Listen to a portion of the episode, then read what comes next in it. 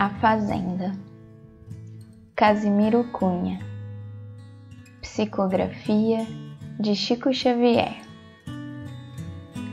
O dia vem longe ainda, fulgura o brilho estelar, mas nos campos da fazenda é hora de trabalhar.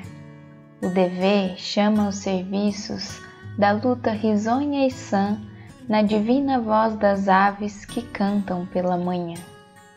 A tarefa atinge a todos nos roçados, no paiol, tudo expressa movimento precedendo a luz do sol.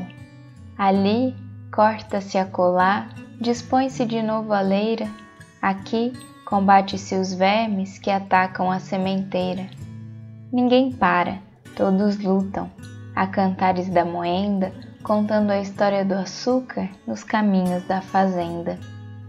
Entretanto, se o programa é repouso, calma e sono, em breve a propriedade vive em trevas do abandono.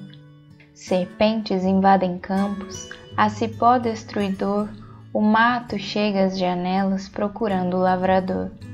Enquanto a enxada descansa, esquecida e enferrujada, a casa desprotegida prossegue na derrocada.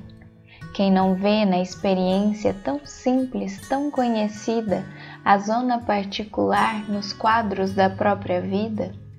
Rico ou pobre, fraco ou forte, não te entregues à inação, que a vida é a fazenda augusta guardada na tua mão.